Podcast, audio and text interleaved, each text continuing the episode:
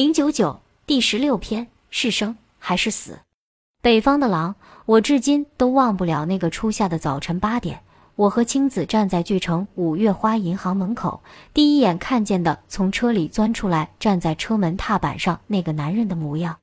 忘不了他的坚硬的板寸头，忘不了他的迷彩 T 恤军裤和斜挎腰间的小枪，以及高筒靴帮插着大号瑞士军刀，忘不了他的魁梧强健和那刚毅近乎残酷的风度，忘不了他那轮廓清晰英挺的面孔，也忘不了他出场时的威严。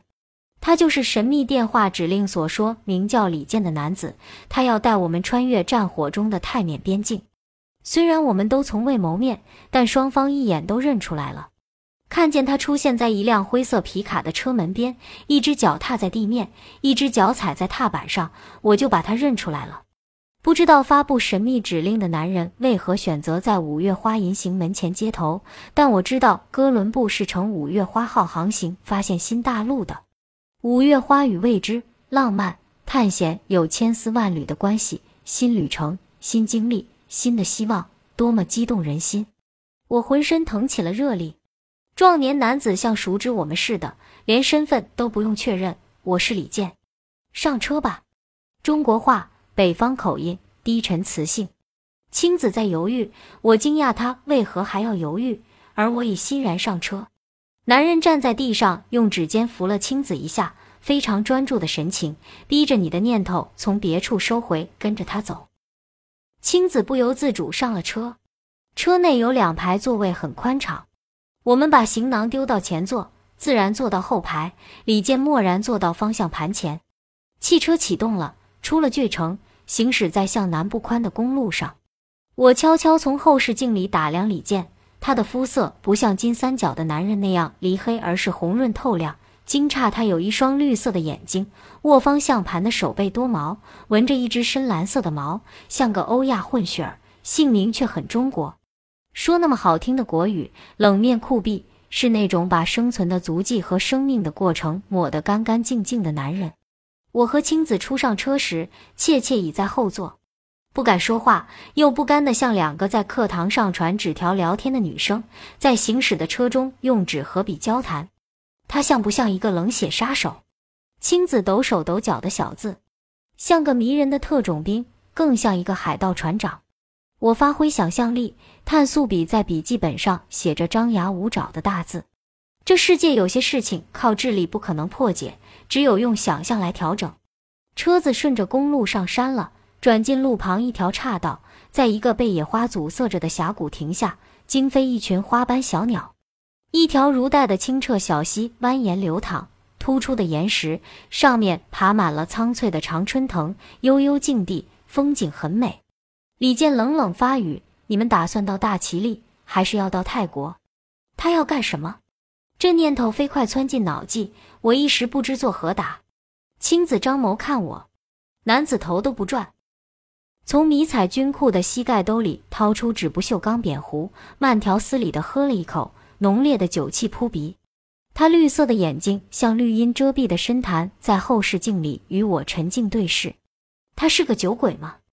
酒鬼的眼睛不会这样，理智之极。最重要的是不含恶意。此人是果敢的神秘女人小苏关系线上的。无论小苏是什么身份，她给予我们重要的帮助，理当信任。眼下不信赖这个男子，又当如何？这是我的观察判断。观察是另一种形式的学习，正是这种学习使我获益匪浅。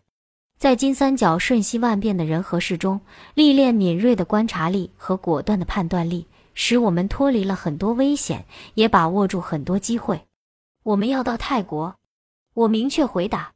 边境在打仗，封关了，所以才找你。我对你俩到泰国干什么不感兴趣，但在帮助你们之前，希望你们一切服从我的安排。不该问的不要问，不该看的不要看，不该做的不要做。同意。我和青子对这早有心理准备，磕巴都不打。现在把你们的护照、相机、电脑以及通讯工具交由我保管，过境后完璧归赵。我们傻眼了，这些东西离开我们，那还有什么意思？不吭声，否则马上送你们回巨城。不，请不要！我慌了，嗫嚅着，是不是过境后就还给我们？当然，我要这些破玩意儿干什么？是为了你们的安全。青子像被掏走心肝五脏，痛苦地把相机递给李健。相机包的夹层里藏着我俩的护照和边境通行证。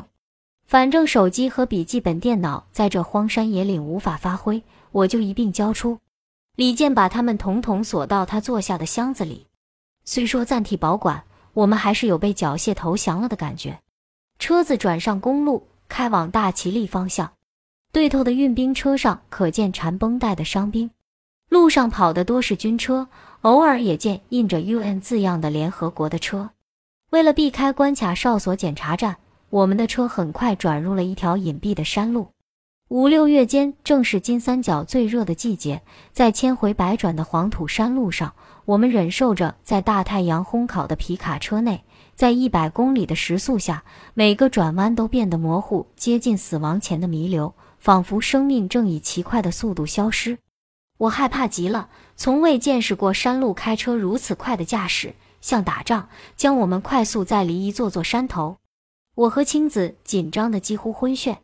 车子终于在山坝的一个傣族小村寨停下。李健冷冷地说：“在这里休息，吃了饭再走。”才十点多钟，怎么就吃饭了？我们不敢说什么。这个男人散发的气息沉默而神秘，没有人确知代表什么。傣族寨子，高大玉绿的竹子，刚劲清新，生意盎然，灿烂艳丽的凤凰花像漫天燃烧的红霞，翠竹红花掩映错落别致的竹楼，明丽动人，减轻了刚才的生死急速带给我们的不适。青子悄声埋怨没带相机，如同没有武器的士兵。傣族人民勤劳善良，性格温柔，热情好客。傣族男子上衣为无领大襟短褂。裤子肥大宽松，喜用白布包头，有纹身的习惯。妇女着彩色斜襟上衣，下穿艳丽轻便的筒裙，头缠白色起花的毛巾。傣族民居为干栏式楼房，一般用竹子建成，上盖草片，虽简陋却舒适。其房顶形似孔明帽，相传为诸葛亮南征时所传授。李健轻车熟路，将我们带到一翠竹环绕的新竹楼，傍有一眼卵石清泉。一娟秀娇嫩的傣族女子合掌将我们迎进竹楼，我们脱了鞋，穿着袜子步入宽敞洁净的竹楼。清凉的屋内，淡甜的香，是那种花蕊的蜜香，女子散发的气味。年轻的小女子，粉红瘦腰斜襟衫，葱绿缠身直筒裙，浅黑润泽的瓜子脸，秀鼻山唇背齿，不大略凹的黑眼睛，乖顺小猫似的暗淡媚人。挑染成金黄的齐颈短发和臂上挂的时装照，看得出她以前生活的痕迹。小女子用扁铜盆盛飘着花瓣的清水给我们洗手，为我和青子泡上喷香的花茶，为李健开了一听德国啤酒，跪着为他换上一双干净的袜子，犹如卑微的婢女对尊贵的主人。又到晒台厨房准备饭菜，李健到家一样悠然地喝着啤酒，目光温和了，对我们友善地笑笑。你喝酒不会醉吗？趁他兴致好，我试着套词。我从来不知道什么叫醉，喝酒跟喝水一样。你不是汉族吧？我祖父是乌克兰的鞑靼人，我有四分之一的鞑靼血统，四分之三的中国血统。我们惊呼，看他狼样的绿眼睛和肤色，就知不是纯汉人。我对鞑靼民族的了解微乎其微，还是乌克兰的，只知那是遥远的北方。这匹北方的狼怎么流窜到了南蛮金三角？女子在小竹桌摆上碗筷，糯米饭、带皮烧猪肉、辣椒炒瓜尖、水豆豉拌结菜、酸巴菜煮汤，酸酸辣辣，典型的傣族风味。在这暑天，清爽可口。李健吃得津津有味，看样习惯并喜爱这样的口味。小女子低眉顺眼，殷勤的斟酒添饭上菜，很会服侍人。我和青子有些不忍。叫他和我们一块吃，他含笑不语。李健说：“你们不用管他，他听不懂汉话。”我心中琢磨：这女子怎么会一人住在这里？她与李健是什么关系？青子夸李健的女朋友或太太温柔漂亮，说你们的爱情一定很精彩。李健轻言淡语地说：“她不是我的太太，也不是我的女朋友，她是孟帕亚的百姨，胆足，爹妈死了，年纪轻轻的就到大齐利的一家卡拉 OK 厅打工。我看她可怜，安置她到这里。我常在这道上走，也有个照应。在金三角，这样的女人不少，给他们一点钱，他们就像对皇帝一样的对你。这与爱情无关。我仅仅想通过她的肉体来感受自己仍然活着。”李健说道：“他的女人不像巨城那个吹嘘自己有三十五个老婆的老华侨得意炫耀，而是习以为常，不在意的。似乎说的是一件衣服，又便宜又好穿，女人只是他生存的道具。